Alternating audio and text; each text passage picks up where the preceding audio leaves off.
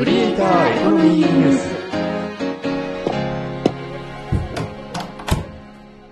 この部屋はネット大好き3人がネットで稼ぐクリエイターやインフルエンサーの話題をやいやい語る部屋である。どうも、かがです。あるだよ明石です。そういえば、Kindle 本出したらしいけど、どう売り上げ？なんと、0円です。ああ、そうなんだ。なかなか難しいな。ランキングとか見てる？総合ランキングとか見ると、商業出版以外は、ほんとセクシー系ばかりよね。じゃあやっぱりさ、ここでさ、あなたのその文学作品やその文章がそもそも Kindle で出すべきかどうかっていう、まあそもそも論についてちょっと今日はいろいろと考えてみようよ。ハッシュタグ、クリエコ。じゃあまずはこれ見てもらえる？2023年8月7日、Amazon ランキング、Kindle 本の売れ筋ランキング。うん。これ、いわゆる Kindle のランキングだよな。で、日本の場合、Kindle 本の売れ筋ランキングとあって、有料100、無料100というくくりの違いがあって、あとはまあカテゴリーごとにあるって感じだよね。Kindle Unlimited、それから Amazon プライムの本が並んでるよね。Kindle Unlimited に入ってる人は、まあ、ただで読めるから、ランキングして、ランクインしてるとも言えるよね。有料ランキングとはいえ、実質、無料ランキングなのよね。で、軒並み、もうそういう本ばっかりだよね。えっ、と、今日の時点だと、ようやく第8位に現代語訳、般若心経っていうのが入って、で、これは、まあ、もともと、Kindle ネイティブではなくて、もうもともと新書として、一般書籍として出されているものの、Kindle かと。実質、Kindle Unlimited ランキングですよね。でもさ、日本のランキングってもう、例えば今日なんかだと、セクシーの Kindle Unlimited の0円写真集がトップになるとか、あとは、まあ、途中にもちょこちょことこう、ロマンス系の小説が入るとか、まあ、結構アダルティーな本が、まあ、ランキングを結構席巻してるよな。あと最近だとほら AI のセクシー系写真集とかも入っててさ、これ他の国だとどうなのかなと思ったのが、まあ今日そもそものきっかけ。確かに、他の国だとどうなのでしょうね。で、実際、アメリカの Amazon.com ちょっと見てみようか。わーい、ワクワク。まず、これがアメリカの Amazon のランキング。なにこれ、かっこいいデザインのページになってる。何なのですか？この力の入れようの差は。そうなんだよ。全然違うよね。まず、中央にさ、Amazon チャーツドーンっていうロゴがあって、それから Most Read、Most Sold っていうくくりと、それからフィクション、ノンフィクションっていうくくりがあって、で、横に、1、2、3、ドーン、4、5、6で、あとは縦にどんどん繋がるって感じで、もう完全にデザインがさ、ランキング用にちゃんと設計されたデザインなんだよね。日本だと、このくらいのデザインは、年末によく見る、今年の総合ランキング、みたいなゴージャス感ですよね。いや、この違いは何だろうって感じだよね。で、ランキングも、もう単純にこれ文学、文芸だよね。フィクションとノンフィクションっていうくくりはあるけど、フィクションは普通にハリーポッターが2位になってるとか、本当にこうなんだろうな、一般書籍のランキングとほぼほぼ変わらない感じだよね。いや、でもハリーポッターがやっぱり強いことは強いね。うん。でも、これアメリカのアマゾン日本から見てるからかどうかはわかんないんだけど、Kindle Unlimited っていう表記がまずまずないんだよね。ほんとだ、全然ないわ。これは日本から見てるからなのかな？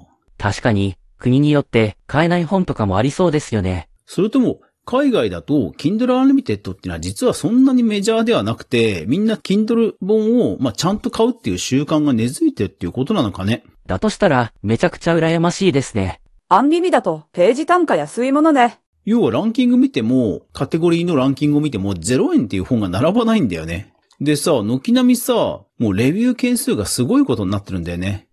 えートップの本が1万8000件でしょ？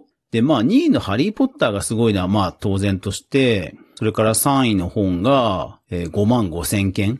なんか海外のって、もう万の桁？レビュー件数が万の桁って結構普通なんだよね。英語圏っていう市場の大きさはもちろんわかるんだが、それにしても、なんか売れる規模が違いすぎるなと。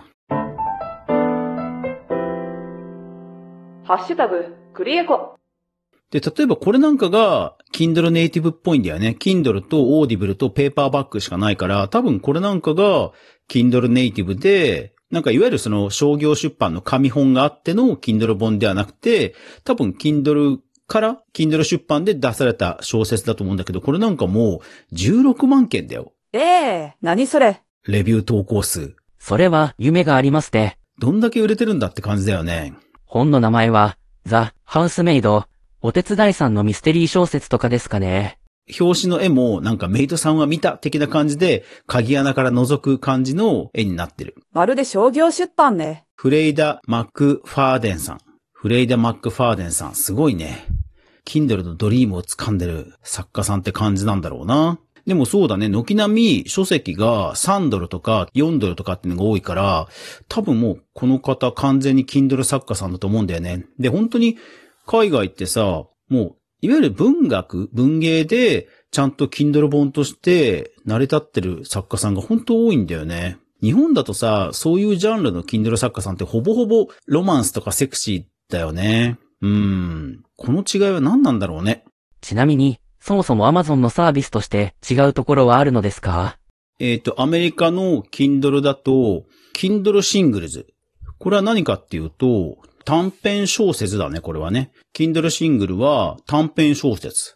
日本だと Kindle Single ってないからさ、やたら行間を開けて、ページ数を水かさ増して、とにかく、あの、Kindle Unlimited の読ませるページ数を稼ごうみたいなさ、内容薄々の本が結構あるけどさ、海外はちゃんとこうやって短編は短編として、ジャンルとして確立してるから、まあ、いいよね。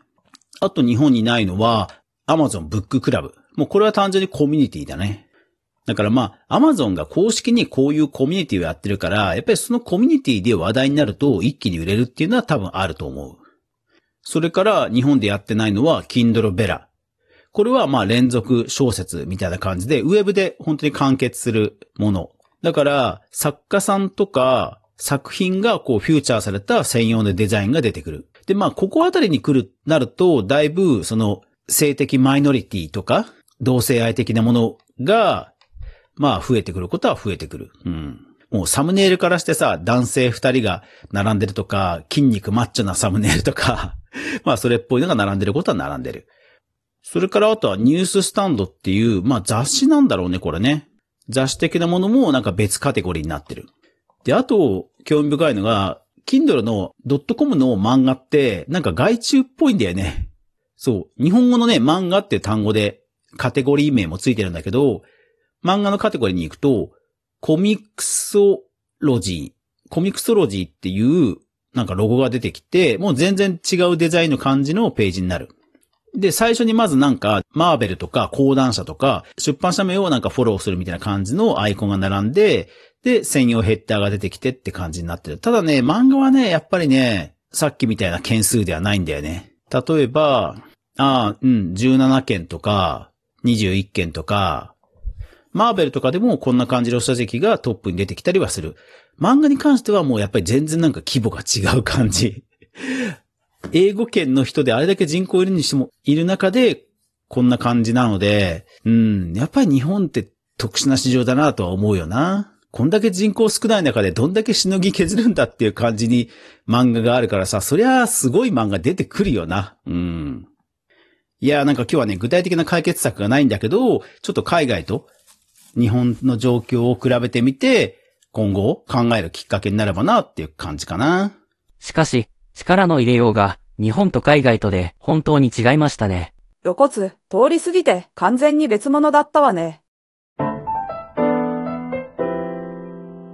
クリエイターエコノミーニュースはい。というわけで、アフタートークです。え皆さんの職場では、え夏休み、どんな感じのスケジュールになってるでしょうか？